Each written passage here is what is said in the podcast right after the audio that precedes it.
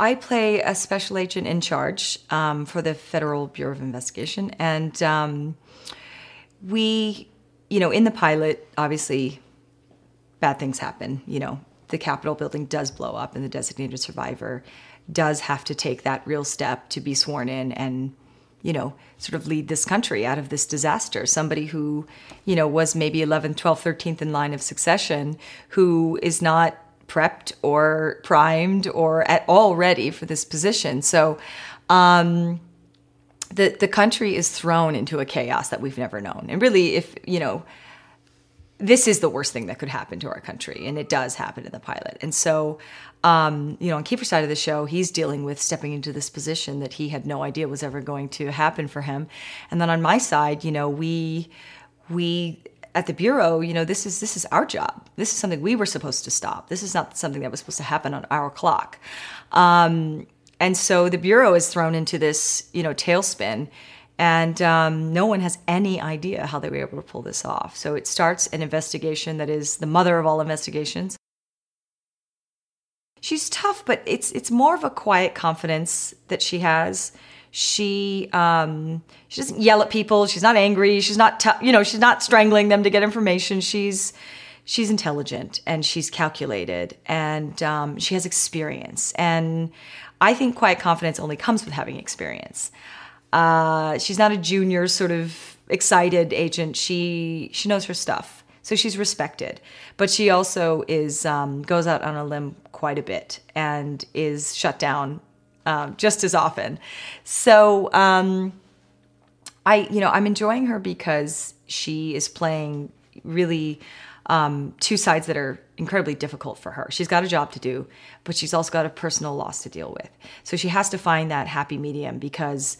Um, because she has to, you know, she cannot let her personal feelings um, interfere with the job that has to be done. And because this is such a serious crime, uh, her focus has to be on work. So it's very painful for her.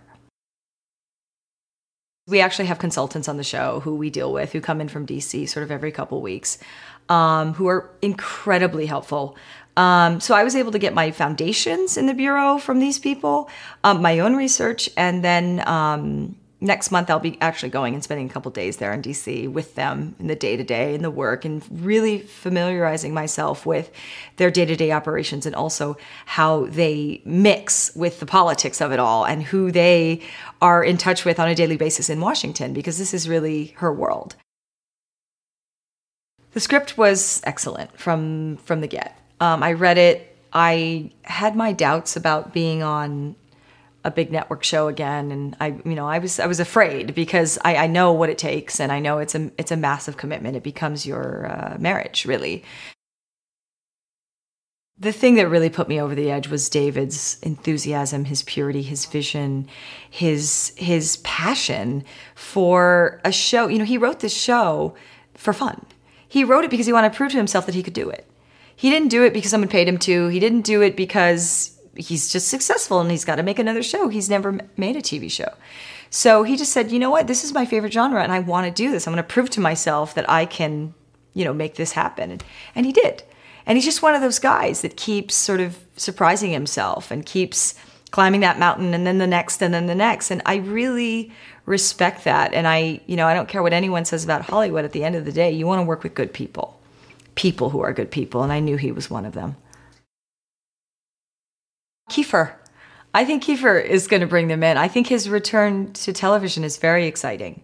And I think that Kiefer doesn't really make decisions on the fly. I think that for him to actually make a commitment this big and come back to a show like this on a network a whole season, you know, I'm sure he has the 24 flashback of how hard he worked and it is a long haul, but um, I've spoken to him about it and you know, he he's a great uh, leader in this show because he he truly believes in this concept and he loves these characters and he's very excited about this show. So I think that um, he will be the biggest draw. And then I think once we've we've reeled them in with the Kieferness of it all, I think that people are re- really going to fall in love with all of these characters, but most especially the conspiracy and how David has brilliantly sort of webbed all these people together, and um, and where we're going with the conspiracy is um, it's it's really mind blowing.